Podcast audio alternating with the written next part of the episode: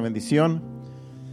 Y quiero decirles que Miss Kim no, no está hoy con nosotros. Ella sufrió un pequeño incidente.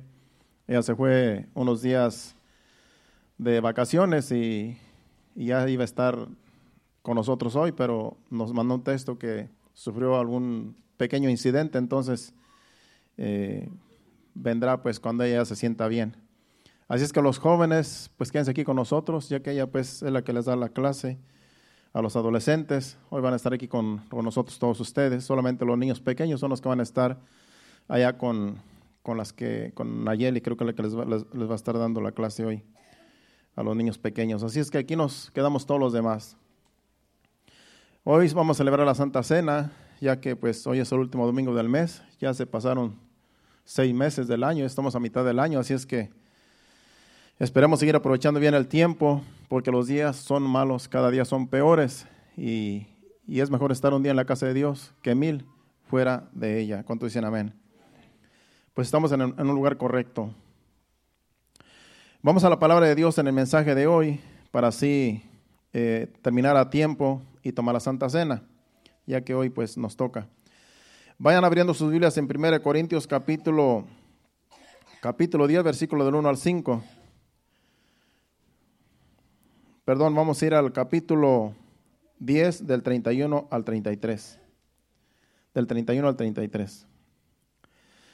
El 31 dice, si pues coméis o bebéis o hacéis otra cosa, hacedlo todo para la gloria de Dios.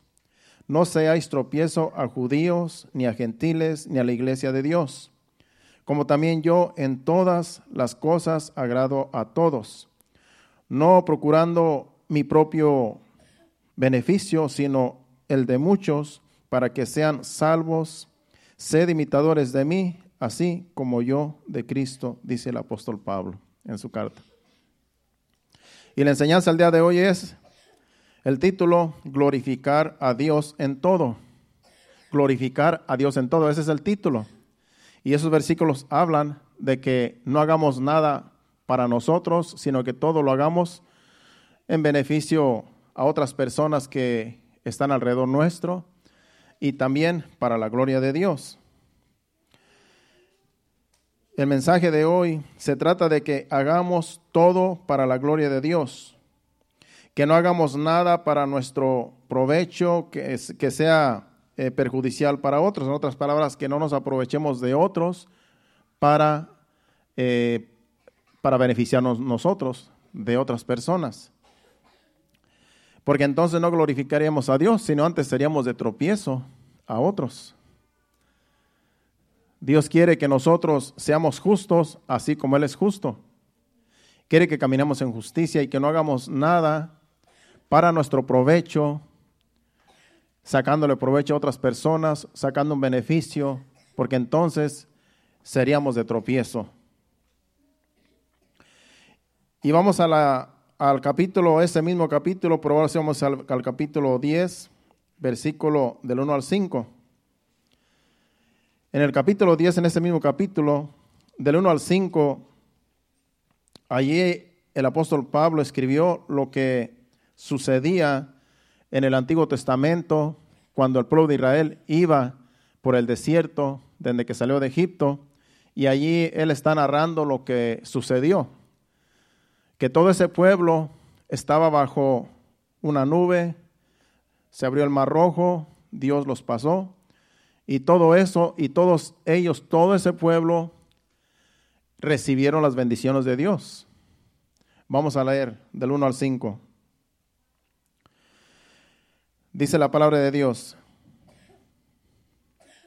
Porque no quiero, hermanos, que ignoréis que nuestros padres todos estuvieron bajo la nube y todos pasaron el mar. Y todos en Moisés fueron bautizados en la nube y en el mar. Y todos comieron el mismo alimento espiritual y todos bebieron la misma bebida espiritual porque bebían de la roca espiritual que los seguía y la roca era Cristo. Pero de los más de ellos no se agradó Dios, por lo cual quedaron postrados en el desierto. Dios quiere bendecir a su pueblo.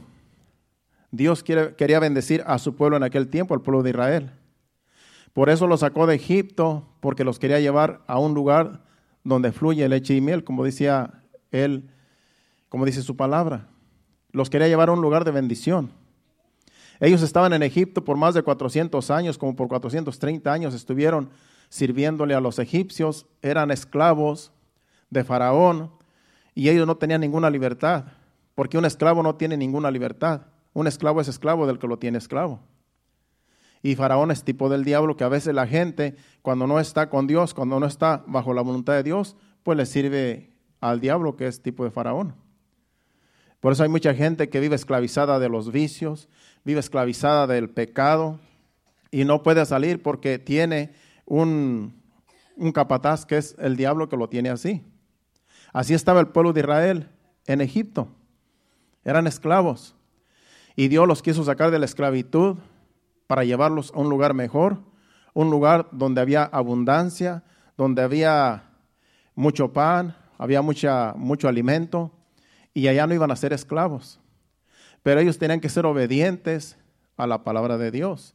Y ese fue el problema. Y ese ha sido siempre el problema de la gente. Hoy en día la iglesia, que Dios quiere bendecir a la iglesia como en aquel tiempo, pero es que la iglesia tiene que ser obediente a Dios. La iglesia tenemos que ser obediente a la palabra de Dios para poder ser bendecidos por Dios. No podemos nosotros ser bendecidos por Dios si somos desobedientes, si somos rebeldes, si somos, eh, si somos este, calumniadores, criticadores, si criticamos a Dios, criticamos a los demás, si somos calumniadores y, hacemos todo lo que a Dios no le agrada, porque el pueblo era murmurador, murmuraba de Moisés, murmuraba de los líderes y murmuraba aún de Dios. Entonces Dios no lo podía bendecir porque era un pueblo rebelde y obstinado. Hoy en día la iglesia tenemos que someternos a la palabra de Dios, tenemos que ser obedientes a Dios para poder recibir las bendiciones de Dios. De lo contrario, simplemente estamos viviendo como cualquier otra persona en este mundo. Y Dios nos ha llamado para que recibamos bendición. Para eso Dios nos ha llamado, para eso Dios nos ha sacado de las tinieblas a la luz, que es la luz de Cristo. Porque Dios no quiere que sigamos siendo esclavos del mundo y del diablo. Dios tiene cosas mejores para su iglesia, para su pueblo. Y todo aquel que es obediente, todo aquel que tiene hambre y sed de justicia, como el mensaje que trajo el hermano Héctor el viernes, todo aquel que tiene hambre y sed de justicia, que tiene hambre de hacer la voluntad de Dios, toda esa persona va a ser bendecida. Y no solamente las personas que vienen siendo los adultos, sino su descendencia, los hijos de nosotros también reciben bendición.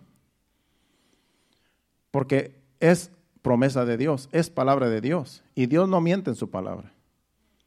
Entonces la iglesia de Cristo estamos supuestos a ser bendecidos, a ser prosperados, a tener sabiduría, que en todo lo que hagamos nosotros, Dios esté con nosotros. Porque Dios nos da sabiduría en todo lo que hagamos. Pero es necesario ser obedientes. Es necesario ser obedientes a su palabra, que en este caso, en este tiempo es la Biblia. En aquel tiempo era Moisés. En el tiempo de cuando Dios sacó al pueblo de Egipto, Moisés era el líder.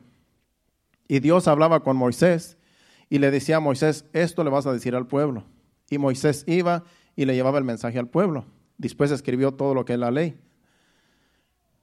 Y por medio de la ley, después de que Moisés murió, por medio de la ley es que la gente, el pueblo de Israel, se iba guiando por lo que ya estaba escrito en la ley, que hoy viene siendo la Biblia. Así es que si nosotros somos obedientes a la Biblia, somos obedientes a la palabra de Dios, estamos supuestos a ser bendecidos y aún a ser prosperados. No nos debe faltar ninguna, no debemos pasar necesidades, porque dice que Él suple todas nuestras necesidades conforme a sus riquezas en gloria. Así debe ser la iglesia. Pero tenemos nosotros que ser obedientes, tenemos nosotros que ser obedientes a la palabra de Dios.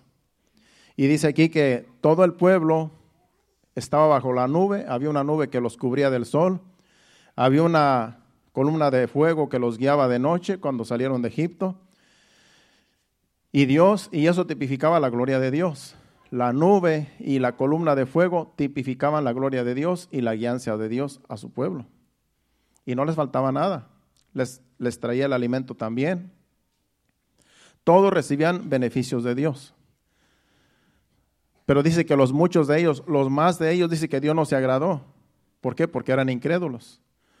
Porque aún recibían las bendiciones de Dios y aún con eso no creían. Y con todo eso murmuraban y con todo eso criticaban a Moisés, que para qué nos sacaste de Egipto, si ya estamos mejor, allá comíamos, mira, aquí no hay nada en el desierto.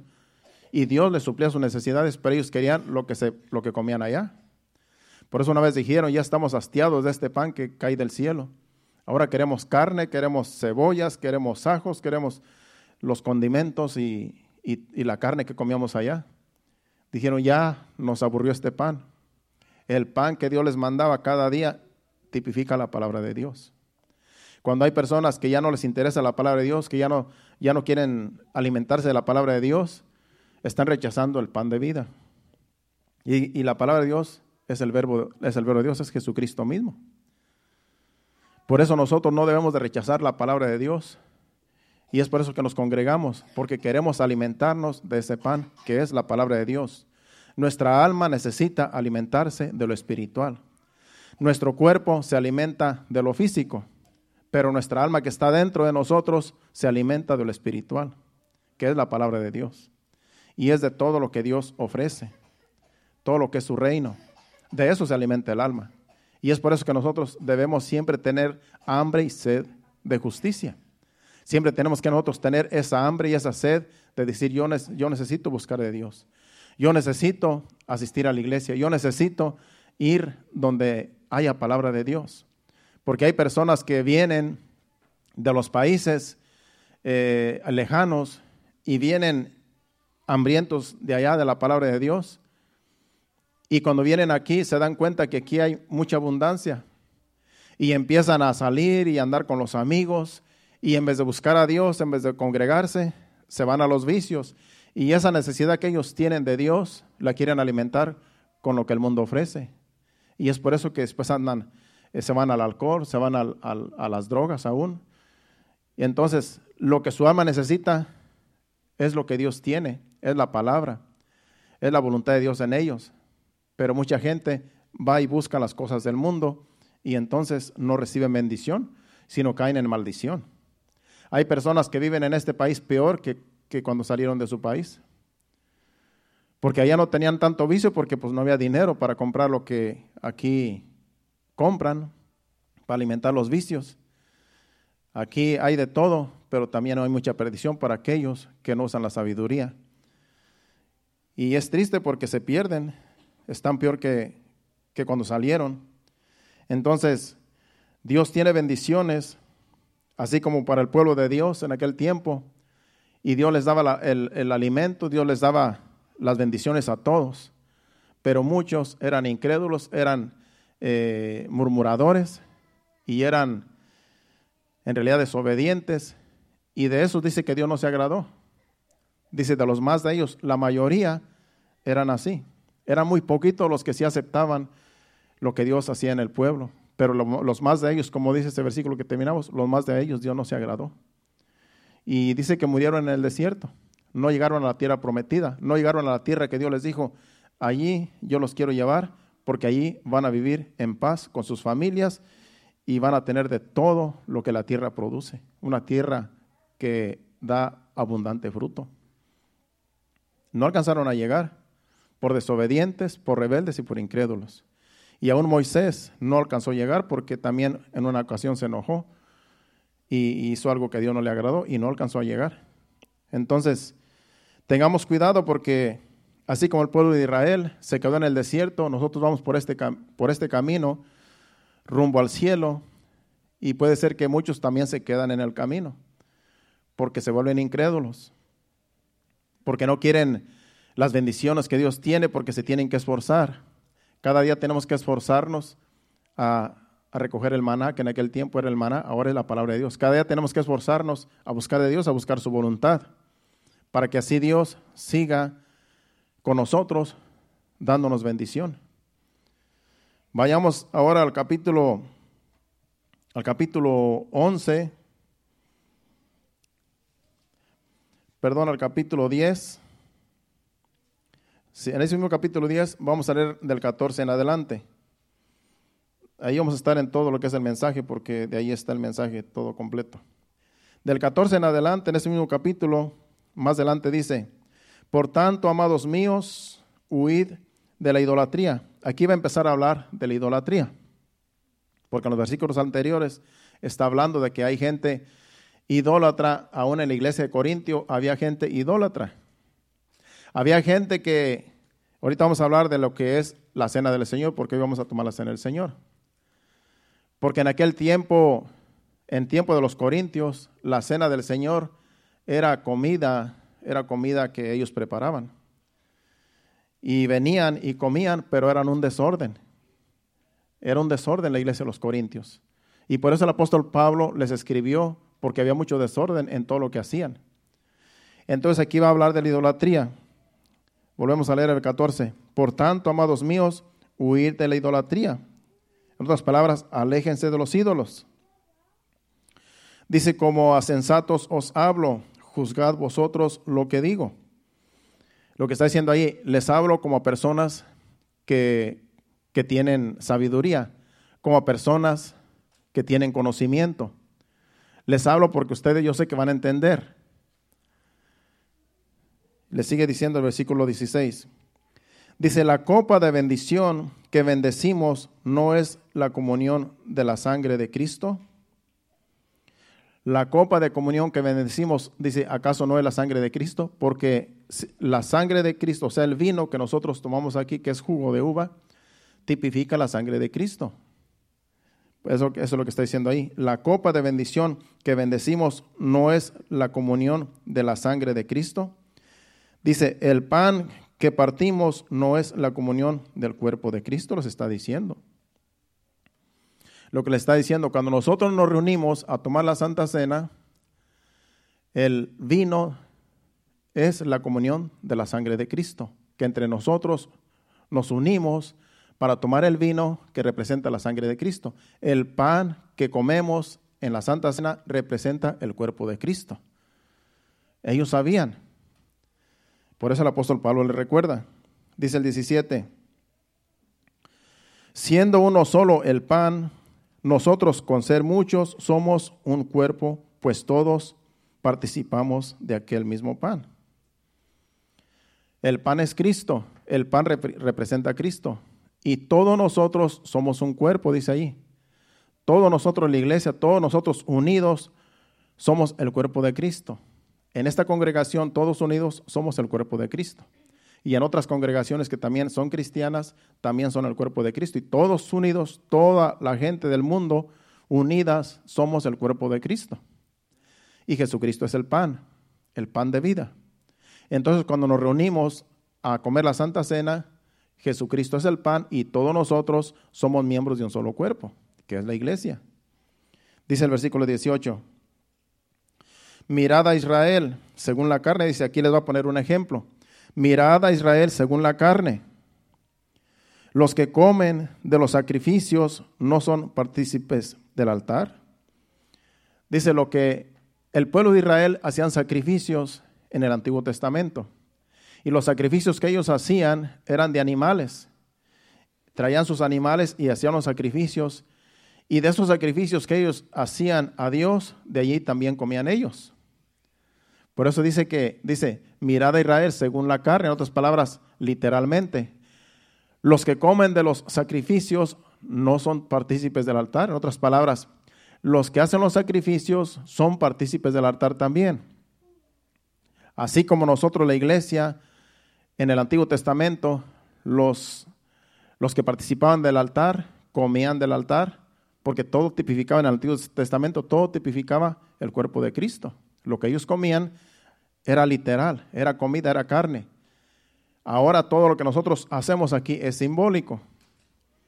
Entonces, Él les tiene que traer el ejemplo de Israel, de lo que ellos hacían según la carne, según lo literal. Ahora nosotros lo hacemos en lo espiritual. El pan tipifica a Cristo, simboliza a Cristo. El jugo, en este caso, simboliza la sangre de Cristo. Nosotros, siendo muchos, solo somos un cuerpo y participamos de lo que le ofrecemos a Dios, del sacrificio que Jesucristo más bien hizo en la cruz. Todos participamos del sacrificio de, de Cristo. Todos nos beneficiamos. Todos los que creemos, claro. Sigamos leyendo. Vamos a leer hasta el, hasta el 30. El 19 dice, ¿qué digo pues? ¿Que el ídolo es algo o que sea algo lo que se sacrifica a los ídolos? Porque aquí, aquí pone de ejemplo de que, como les digo, la iglesia de los Corintios participaban de la cena del Señor, pero también había, había lugares donde adoraban ídolos. Y ellos eran bien desordenados.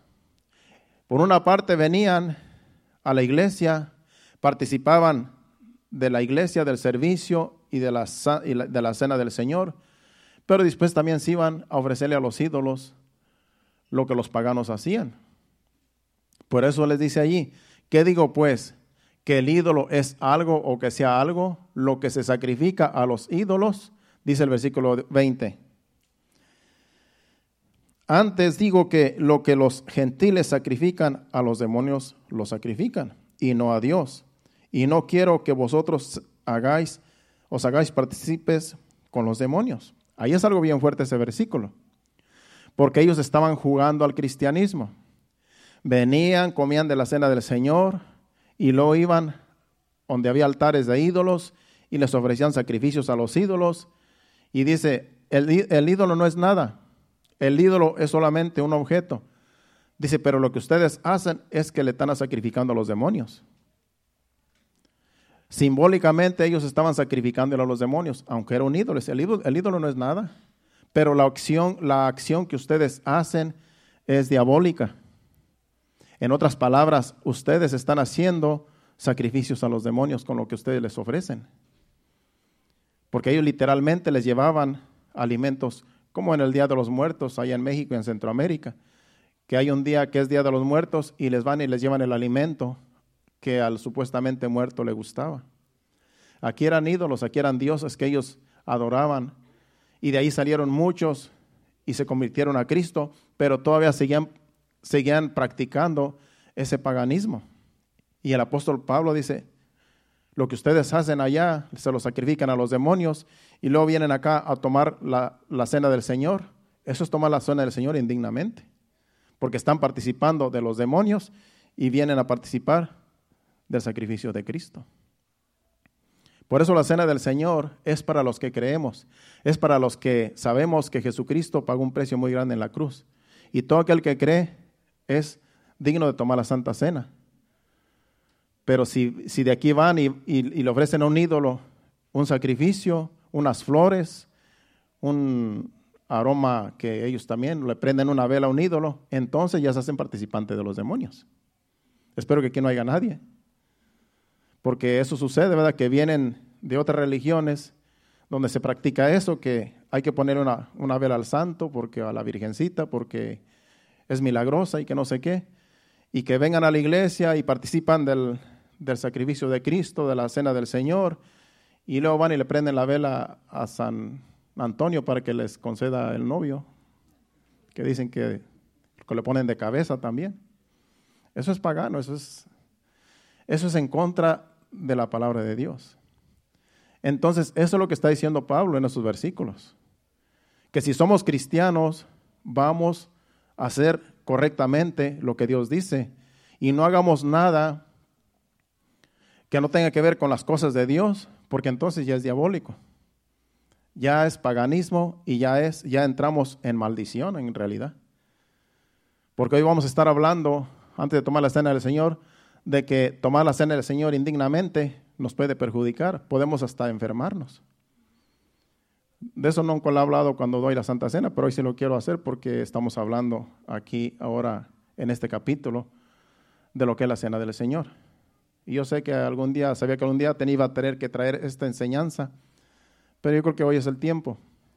Porque cuando tú crees en el Señor, en Señor Jesucristo, y sabes que Él es tu Salvador, dice que con el corazón se cree para justicia, pero con la boca se confiesa para, salvación.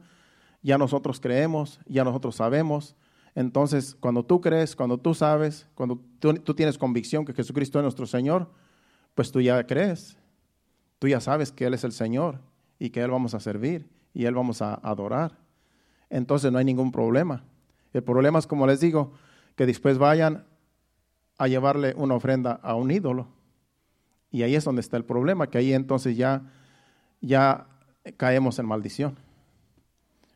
Pero yo creo que aquí no hay nadie que haga eso, por eso Dios, como quiera, está hablando por esta enseñanza, por si alguien tiene todavía alguna duda.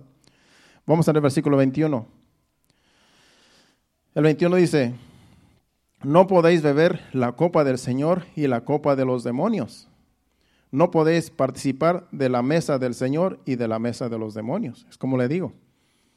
No podemos venir aquí a participar de la mesa del Señor y luego ir allá con un ídolo a llevarle una ofrenda, a llevarle flores o a, encenderle una vela o lo que, lo que hacen algunos que no, que no son cristianos. No podemos ser así porque entonces le estamos, eh, eh, somos, le estamos ofreciendo a los demonios los sacrificios y también queremos servir a Dios con lo que aquí representa el sacrificio de Cristo. Pero los corintios, por eso el apóstol Pablo le escribe a los corintios estas cosas porque ellos lo estaban haciendo. Los corintios eran bien desordenados. Y, el apóstol Pablo les escribió esta carta bien fuerte a ellos. Fueron 16 capítulos que le escribió en esta carta y en la otra fueron 13 en, la, en, la, en la segunda. Porque hacían tantas cosas tan desordenadas. Y era la iglesia de Cristo. Los corintios fue una iglesia que, que Dios escogió. Eran santos, Él los llama santos, Dios los llama santos pero eran muy desordenados. Entonces el apóstol Pablo en esta carta se las escribió para poner orden en esa congregación. Vamos a seguir leyendo el 22. O provocaremos a celos al Señor, somos más fuertes que Él. En otras palabras, una persona que viene y participa de la, de la cena del Señor y luego va y adora ídolos, ¿acaso, en, en otras palabras, acaso somos más fuertes que Dios? ¿Acaso Dios no puede acabar con nuestra vida? Él es más fuerte que nosotros. En otras palabras, no nos engañemos. No queramos servir a Dios y servir al mundo y servir a, los, a las imágenes, que es idolatría. Por eso el versículo que leímos dice huir de la idolatría.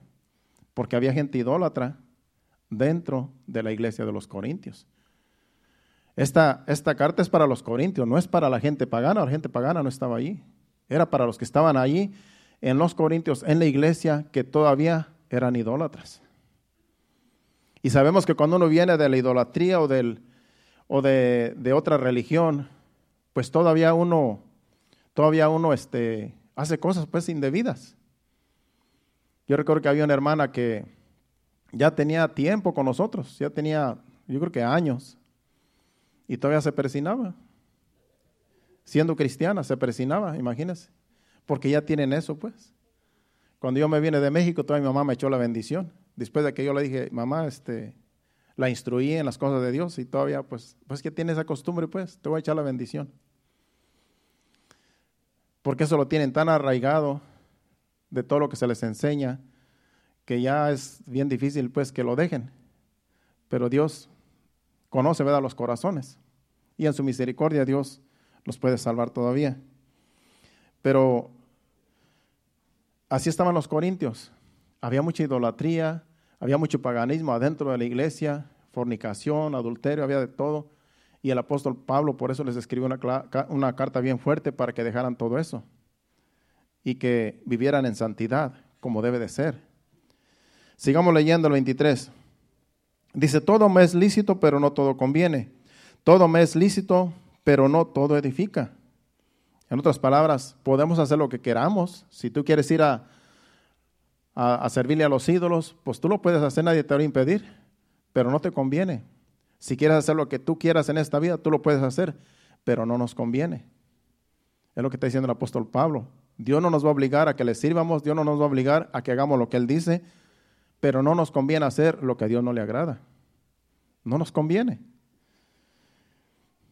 El 24 dice, ninguno busque su propio bien, sino el del otro.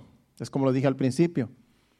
No busquemos el beneficio propio aprovechándonos de las demás personas. No nos aprovechemos de la inocencia de los demás para lucrarnos nosotros. Por eso dice, no busquéis lo propio, sino lo de los demás. Tratar de que los demás eh, vivan bien, la iglesia, los hermanos, que no les falte nada, orar para, para que Dios supla sus necesidades y no procurar lucrarnos nosotros, a beneficio de nosotros, quitándoles a los demás, porque eso no es justo. El 25. De todo lo que se vende en la carnicería, porque aquí está hablando de lo que se, se ofrecía a los ídolos, de todo lo que se vende en la carnicería, comed sin preguntar nada por motivo de conciencia. Lo que pasaba aquí con los corintios es que como había mucha idolatría, muchos ídolos, como le digo, compraban carne, la preparaban y se la llevaban a los ídolos, a los dioses paganos. Y dice, cuando tú vayas al mercado y hay una carnicería, de todo lo que se vende tú puedes comprar. Aunque de esa misma carnicería haya gente pagana que, que compra carne para cocinarla y llevársela a los ídolos. Dice, tú puedes ir a comprar donde compra la gente pagana, la gente idólatra. Tú puedes ir a comprar allí, dice. Porque tú no vas a andar buscando donde solamente se le venda a la gente, a los cristianos, claro. Así es que de lo que todo lo que se venda en la carnicería puedes comprar sin preguntar. Sigue diciendo el versículo 27.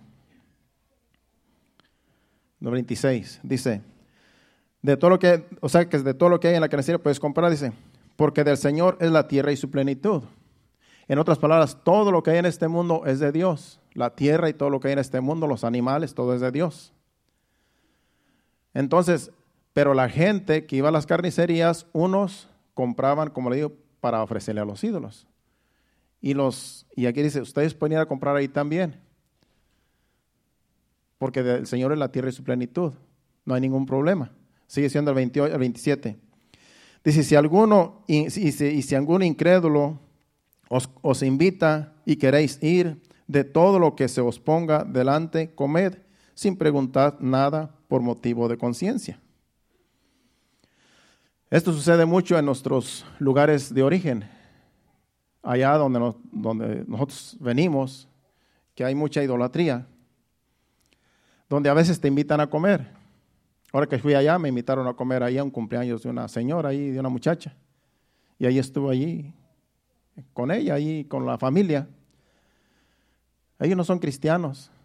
Ellos no, pues ahí hay el cristianismo, hay muy poca gente cristiana ahí. Entonces, donde quiera que tú vayas, que te inviten, pues tú ve. Y, no preguntes si eso lo que te van a ofrecer, tú solamente come y pues le vas a dar gracias a Dios. Entonces dice, si algún incrédulo os invita y queréis ir, de todo lo que se os ponga delante, comed, sin preguntar nada por motivos de conciencia. En otras palabras, comes, le das gracias a Dios, le das gracias a la persona que te invitó, aunque sea una persona incrédula. Sigue diciendo el 28. Mas si alguno o más si alguien os dijere, esto fue sacrificado a los ídolos, no lo comáis por causa de aquel que lo declaró y por motivos de conciencia, porque del Señor es la tierra y su plenitud. Aquí está hablando de que, por ejemplo, si alguien te dice, bueno, es que eso que tú vas a comer, se lo ofrecieron a los ídolos. Se lo fueron y se lo ofrecieron a los ídolos y luego vinieron y te lo pusieron en la mesa. Dice, por razón del que te dijo, no lo comas, porque ese que te dijo sabe que no hay que comer de lo que se ofrece a los ídolos. Dice, no, no lo comas no por ti, sino por él, porque tú puedes comer. Si se sacrificaron a los ídolos, pero pues la comida la santificamos y ya lo podemos comer, aunque se lo hayan sacrificado a los ídolos. Pero como esa persona tiene conocimiento de que lo que se le sacrifica a los, a los ídolos es pagano, dice, no lo comas por razón del que te dijo. Es como una vez fuimos aquí a una fiesta y pues había una jarra de, que tenía alcohol y a mi esposa se había servido una copa, un vaso, y yo me serví el otro y alguien nos dijo, tiene alcohol. Si esta persona no nos hubiera dicho que tenía alcohol, no lo habíamos probado tan siquiera. Y al probarlo, había dicho, esto como que sabe raro. Espero que no nos digan, oye, tiene un sabor bueno, hay que seguir, hay que pedir otro, ¿verdad? Porque no sabían, como nunca ha probado esa bebida. Pero como esta persona sabe que nosotros somos pastores, mi esposa y yo, entonces en cuanto nos dijo, tiene alcohol, pues ya no lo tomamos. Yo sé que como quiera, pues nos advirtió. Pero eso es lo que pasa, que si alguien te dice, mira, esto tiene, tiene o esta comida fue sacrificada a los ídolos, y ya tú por el que te dijo, es sacrificado a los ídolos, dices, ah, entonces no voy a comer porque pues voy a hacer que caiga el otro que me dijo que era sacrificado a los ídolos. Entonces, por causa de aquella persona, no lo comas, dice. Pero tú te lo pudieras haber comido si alguien no te dice es sacrificado a los ídolos, porque Dios santifica la comida.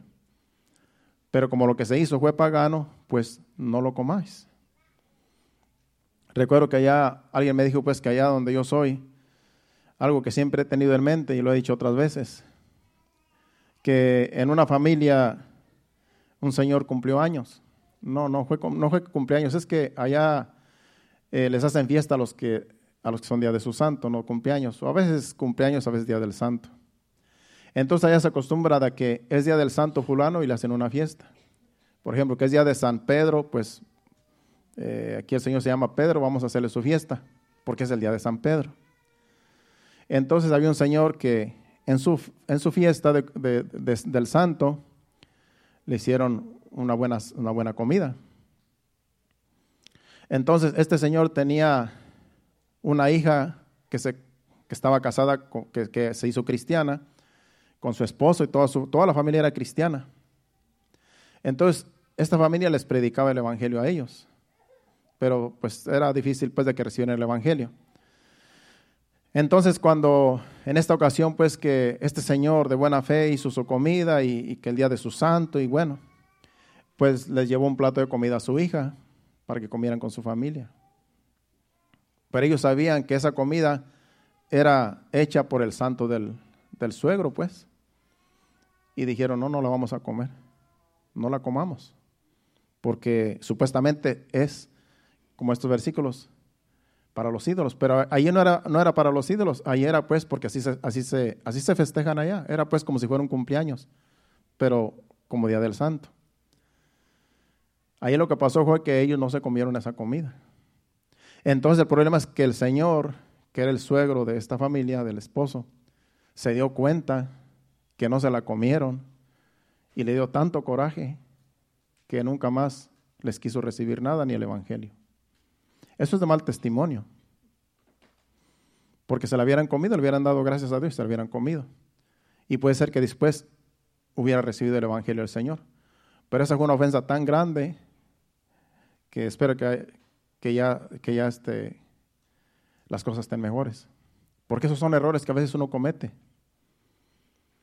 Por hacerle un desaire a una persona, nunca pueden recibir el Evangelio.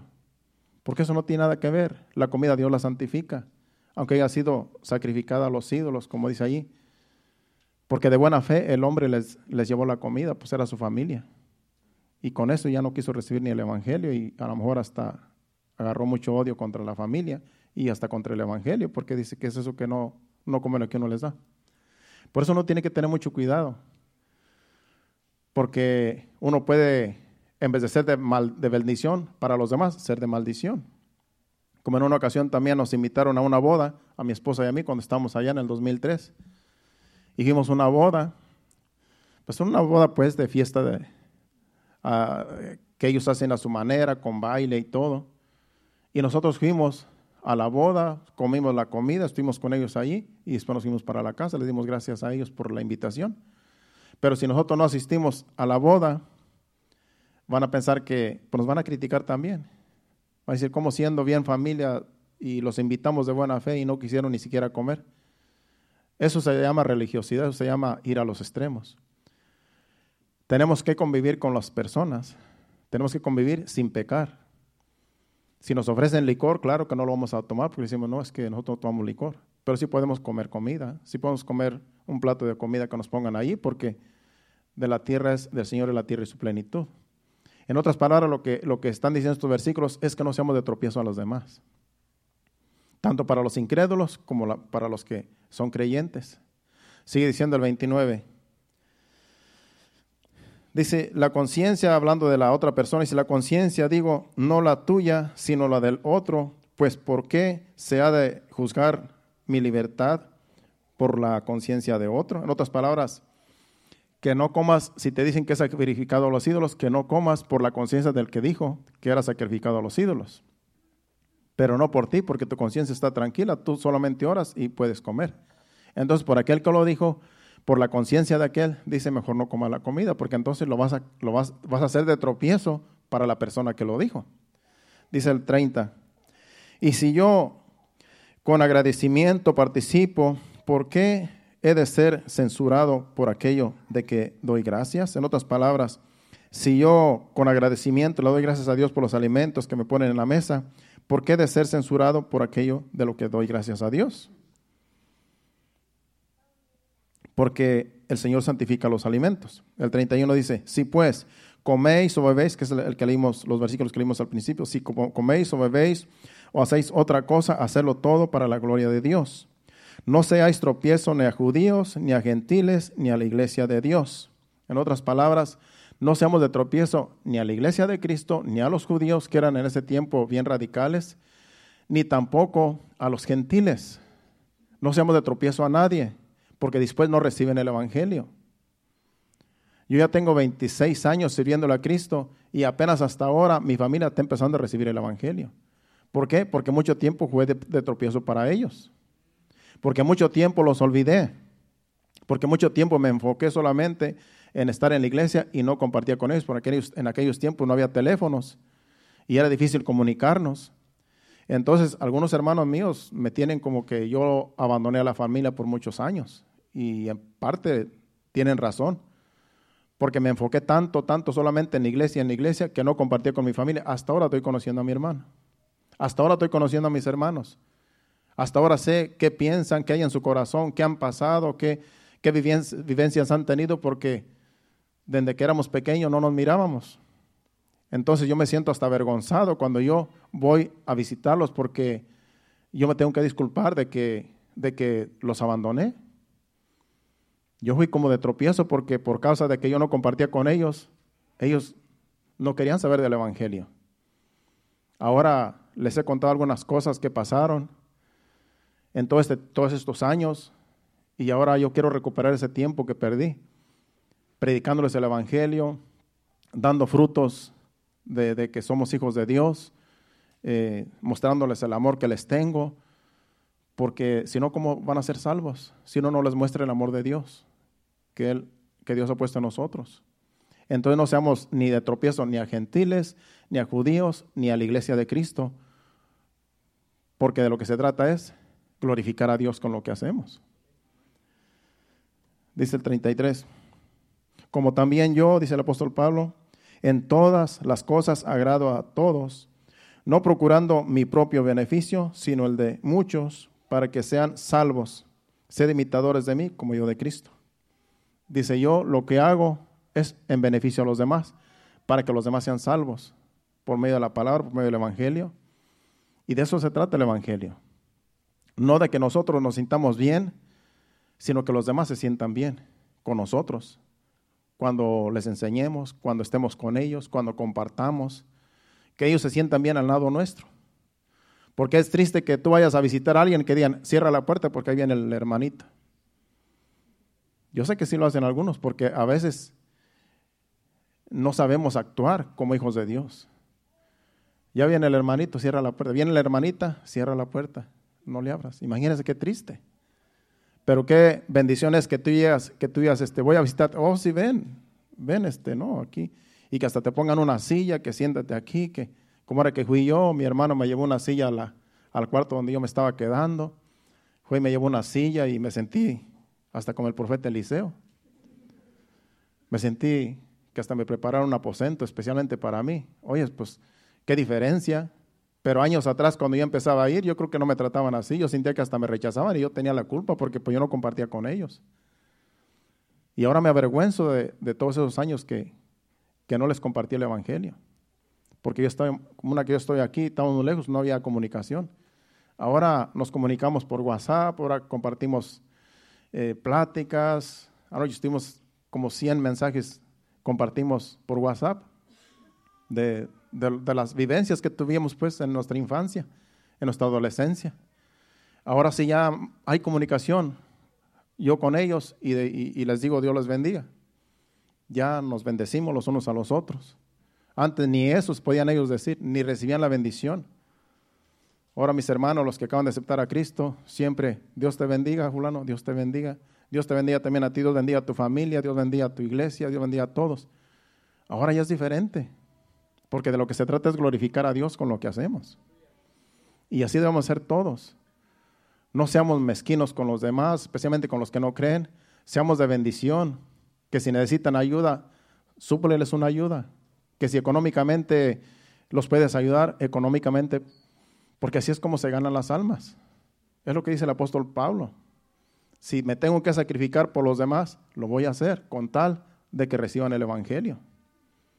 De eso se trata el Evangelio. Vamos a terminar ya. Había más versículos que quería compartir, pero vamos ahora al versículo 17, ya para después prepararnos para la Santa Cena, porque aquí había un problema con el de los corintios, eran bien desordenados. Y vamos a leer del, del 17 al 22. Dice, pero al anunciaros esto que sigue, no os alabo, les dice a los corintios, porque no os congregáis para lo mejor, sino para lo peor. Dice el 18.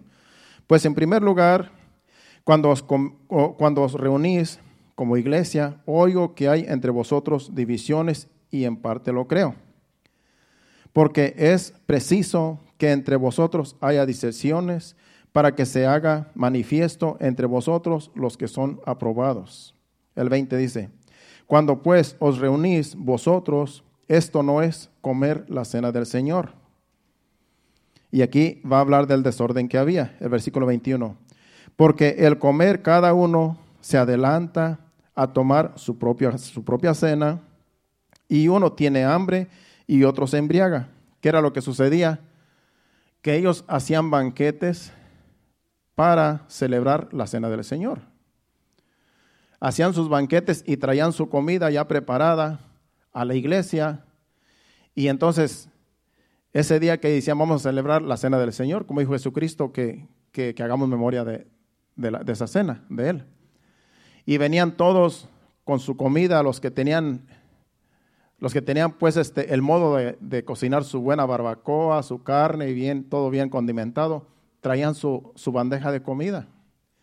Había otros pobrecitos que traían pues sus taquitos, sus frijolitos, su comida sencillita, pues no les alcanzaba para más. Entonces, al llegarse la hora de cenar, dice unos adelantaban y se comían su propia cena, otras palabras, no compartían con los que tenían menos, sino que se comían su propia cena y hasta llevaban vino y se emborrachaban. Era un desorden. ¿Usted cree que eso es la iglesia de Cristo? Dice, pues por eso no los alabo, dice. Porque ustedes se reúnen no para lo mejor, sino para lo peor. Porque hacen menos a los pobres, los más ricos hacen menos a los más pobres y no comparten de las bendiciones que Dios les da, porque todos son la iglesia de Cristo, todos son el cuerpo de Cristo. Eso no debe ser así. Entonces, era un desorden. Sigue diciendo el versículo 22. Dice, pues qué, ¿no tenéis casas en que comáis y bebáis? ¿O menospreciáis la iglesia de Dios y avergonzáis a los que no tienen nada? ¿Qué os diré? ¿Os alabaré? En esto no los alabo. Dice, ustedes están avergonzando a los que no tienen, porque ustedes llevan de lo mejor y ustedes se comen de lo mejor. En vez de que dijeran, mira, yo traje esta bandeja de barbacoa, vamos a repartir aquí hasta donde alcance. Y yo como de lo que ustedes traen aquí, porque de eso se trata, compartir los alimentos. Pero no, ellos llegaban y se comían lo que ellos traían, lo que ellos preparaban, y la gente la avergonzaban a los demás, porque eran sencillitos, eran humildes unos, y los que tenían se aprovechaban y dejaban en vergüenza a los demás. Ese era un desorden. Y así hacían muchas cosas en la iglesia de los Corintios, que por eso el apóstol Pablo estaba indignado. Por eso les hablaba fuertemente. Porque el cuerpo de Cristo, todos somos iguales para Dios. Todos somos uno en Cristo Jesús. todos somos la iglesia de Cristo. Es por eso que ahora ya no traemos, no hacemos cena, no traemos comida literal, sino que ahora todo es simbólico. El pedacito de pan que tenemos, que, usamos, tipifica el cuerpo de Cristo. La copa, que es el jugo, también tipifica el vino. Pero en ese tiempo ellos hacían cena, hacían banquetes y sí traían vino de adeveras. Por eso dice que el versículo anterior que se embriagaban, se saciaban de lo que ellos traían y no les daban a los demás. Dice, porque al comer, cada uno se adelanta a tomar su propia cena. En otras palabras, llegaban con hambre, por eso dice, y uno tiene hambre y otro se, se embriaga. En otras palabras, el que le gustaba el vino se emborrachaba allá dentro de la iglesia.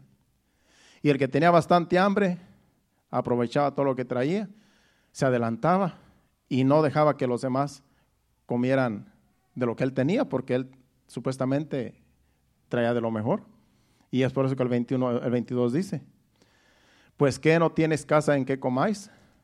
En otras palabras, ¿acaso no pueden comer en su casa la comida que ustedes preparan? Si cuando vienen a la iglesia y traen su comida, pues compartan con los demás, de eso se trata de compartir. Mejor coman en su casa, coman bien y llegan sin hambre aquí y aquí comparten de lo que traen, es lo que le está diciendo el apóstol Pablo. Pero era un desorden lo que hacían. Es por eso que ahora ya se hace así, porque si no, pues no queremos que aquí pase lo mismo. Imagínense que traemos una bandeja de comida y los que tienen hambre, hoy va, a ser la Santa Cena, este, yo voy a ir con hambre para, para comer de todo. Y otros que vengan también con hambre y, que estén ahí medio avergonzados porque pues ellos se sienten indignos y aquí los, los más allegados al pastor se quedan con todo, pues oye, es qué vergüenza, ¿verdad? Ah, pues porque ese es el, es el mano derecha del pastor, no, porque se le ayuda, no, porque esté acá. Y yo pues soy nuevo aquí, si me dan una migaja, pues ni modo. Así era, hermano. Ese era el desorden. Por eso el apóstol Pablo dice, yo no los alabo por esto que ustedes hacen. Qué bueno que ahora se hace así, ¿verdad? Que ahora nadie se pelea. Que ahora todo es simbólico. Por eso se está haciendo así ahora, todo es simbólico para evitar todos esos problemas que había, como sucedía en la iglesia de los Corintios. Bueno, pues vamos a hablar versículo 27 para hablarles de lo que nunca he hablado en lo que cuando celebramos la Santa Cena. Porque en el capítulo en el versículo 27, ese mismo capítulo 11, vamos a leer hasta el 34, vamos a leer de que por tomar la cena del Señor indignamente la gente se enfermaba y algunos morían. Y vamos a ver aquí qué es tomar la cena del Señor indignamente. Dice, de manera que cualquiera que comiere este pan o bebiere esta copa del Señor indignamente será culpado del cuerpo y de la sangre del Señor. ¿Qué es, beber, eh, qué es tomar la cena del Señor indignamente? Es lo que dicen enseguida. Dice, por tanto, pruébese cada uno a sí mismo y coma así del pan y bebe de la copa. ¿Qué es probarse a sí mismo? que tú sabes, si tú eres una persona que eres hija de Dios, tú te consideras que eres una hija de Dios, un hijo de Dios. Tú sabes que Jesucristo murió por ti en la cruz del Calvario, Él pagó por tus pecados, tú ya te arrepentiste, ya vives una vida apartada del pecado, quieres agradar a Dios, quieres serle fiel a Dios y con pruebas y luchas ahí vas caminando hacia adelante porque tú crees en Dios, crees en el sacrificio de Cristo. Entonces tú no tomas la, cena del Señor indignamente, sino dignamente. ¿Por qué? Porque tú tienes conocimiento que lo que hacemos aquí estamos eh, haciendo memoria de lo que Jesucristo hizo por nosotros. Entonces, tomar la cena del Señor indignamente es que a ti te, importa lo que Jesucristo sufrió. Que tú dices, yo me lo voy a tomar como quiera, yo ni creo en eso. Yo no es porque ahí la pusieron y porque me la dieron. Eso es tomar la cena del Señor indignamente. ¿Por qué? Porque no valoras el sacrificio de Cristo. Ese es el peligro. Que las personas tomen la cena del Señor no importándole lo que Jesucristo hizo en la cruz y que la tomen y que coman y beban y que sigan una vida de, una vida de pecado y aún adorando ídolos, como es el mensaje de hoy. Ese es el peligro. Sigue diciendo el versículo 29. Porque el que come y bebe indignamente, sin discernir el cuerpo del Señor, juicio come y bebe para sí. Entonces, para sin discernir que lo que se está haciendo aquí es algo sublime, es algo solemne. Por eso siempre estamos cantando un canto solemne, acordándonos de que Jesucristo murió por nosotros. Cuando nosotros nos ponemos de pie y pasan al frente aquí los hermanos, ya nosotros estamos diciendo, Señor, gracias por mis pecados, gracias porque pagaste en la cruz, gracias porque si no hubiera sido por que tú sufriste en la cruz por mí, yo no, sería salvo. Entonces le estamos dando gracias al Señor, estamos discerniendo, estamos haciendo memoria de lo que Él hizo en la cruz por nosotros. Entonces, estamos, estamos como quien dice, como dice allí, discerniendo. Dice, porque el que come y bebe indignamente sin discernir el cuerpo del Señor, juicio come y bebe para sí. En otras palabras, comemos juicio si no discernimos lo que Jesucristo hizo en la cruz por nosotros. El, el 30. Por lo cual hay muchos enfermos y debilitados entre vosotros y muchos duermen. ¿Qué estaba pasando? Que por tomar la cena del Señor indignamente y como se emborrachaban, como ya leímos, y unos se adelantaban y comían y menospreciaban a otros, eso era un desorden. Estaban tomando la cena del Señor indignamente porque no valoraban el sacrificio de Cristo. Entonces dice que estaban muchos debilitados, en otras palabras, espiritualmente estaban débiles. Algunos se enfermaban por esa misma razón y otros ya habían muerto. Habían muerto en el Señor, se habían ido ya con el Señor. No habían muerto en pecado, pero sí se habían ido con el Señor antes de tiempo porque estaban haciendo todo en un, en un desorden y sin discernir que esto es un, algo sublime que se debe hacer pensando y haciendo memoria en que Jesucristo murió por nosotros. El 32, 31. Si pues os examinamos a nosotros mismos, no seremos juzgados. Si nosotros mismos nos examinamos de que Jesucristo pagó por nosotros y que yo quiero agradar a Dios y que voy a dejar el pecado y que estoy luchando, entonces no vamos a ser juzgados por Dios. ¿Por qué? Porque nosotros mismos nos estamos examinando.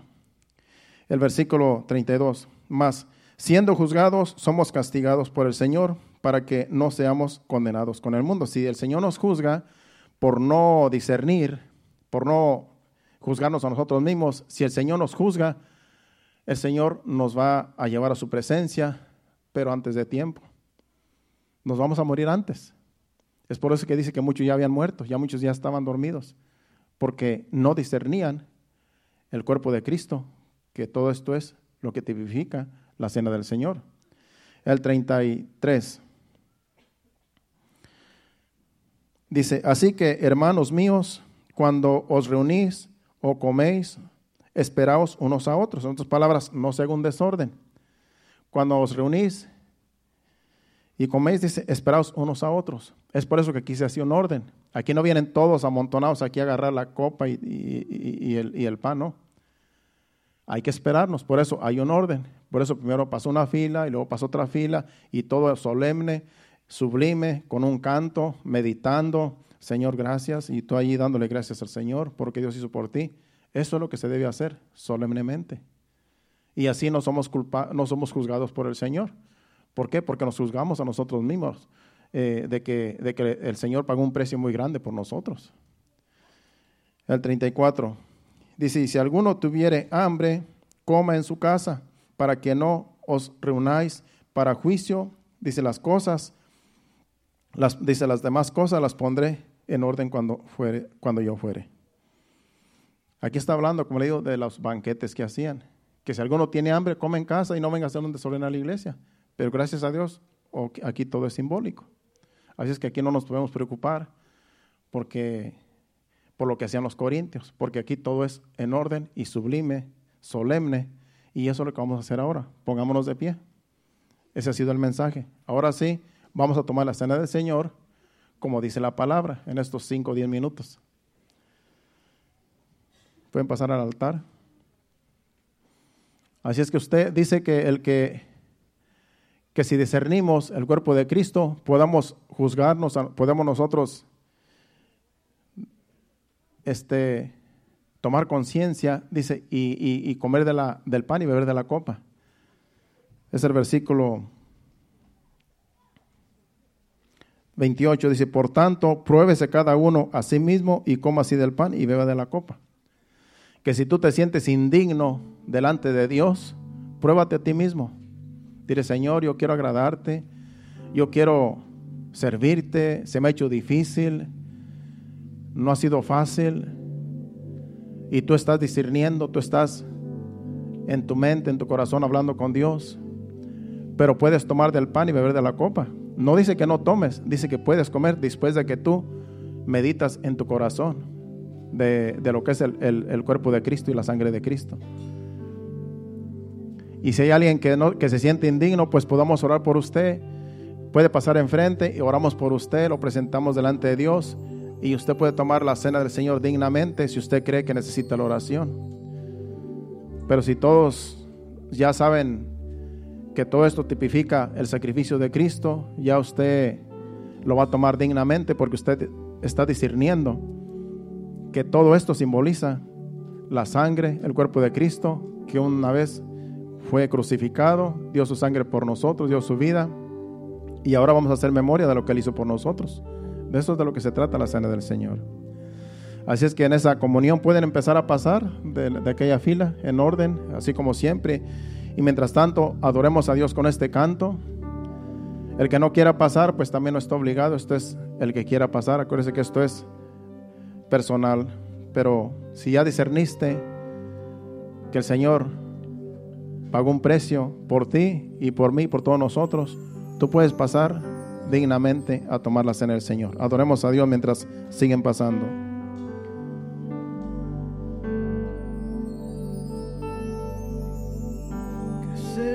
De mí si no me hubieras alcanzado?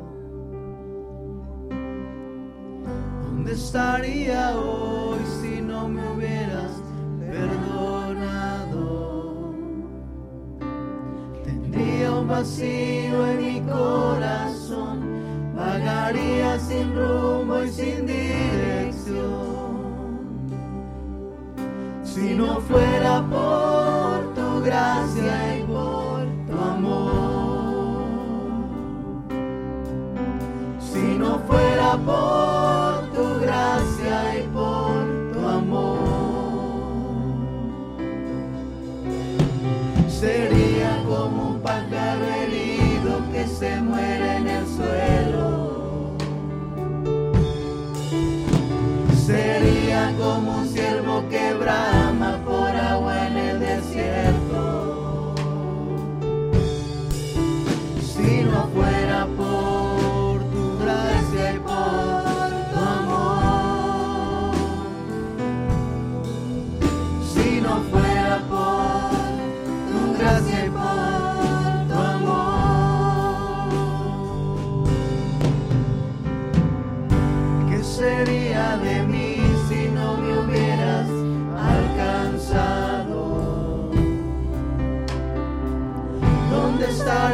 hoy si no me hubieras perdonado?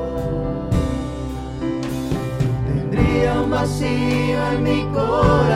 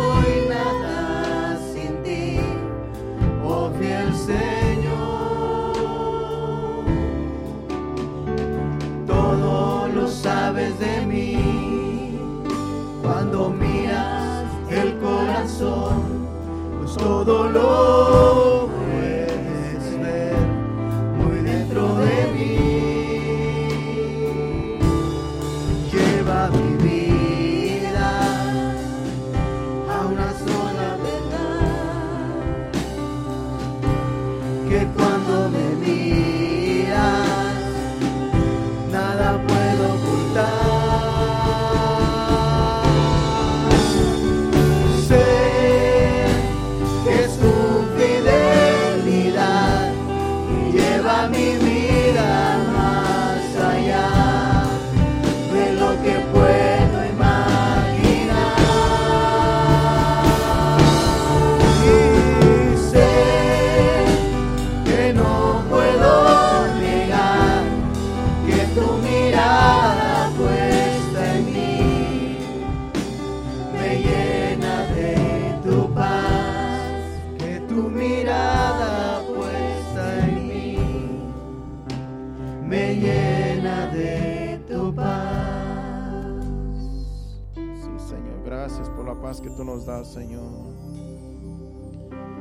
Gracias, Señor amado.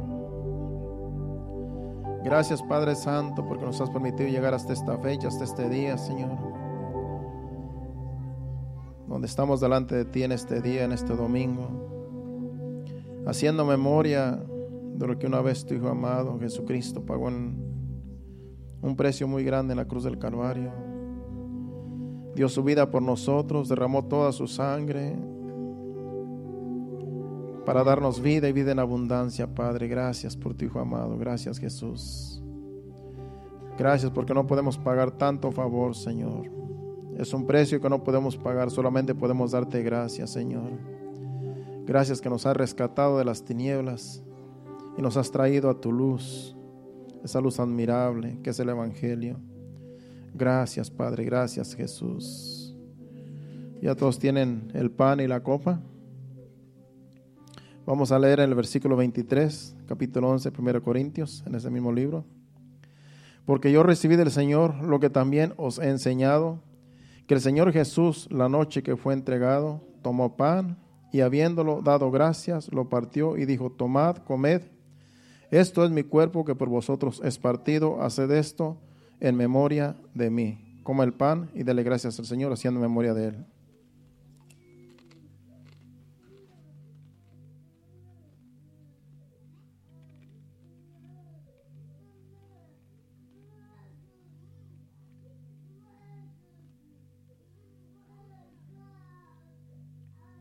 Versículo 25. Asimismo tomó también la copa después de haber cenado diciendo, esta copa es el nuevo pacto en mi sangre, hacer esto todas las veces que la bebieres en memoria de mí. Haga memoria de Jesucristo, que este, este vino tipifica su sangre, que derramó en la cruz por nosotros. Tómela y haga memoria de él.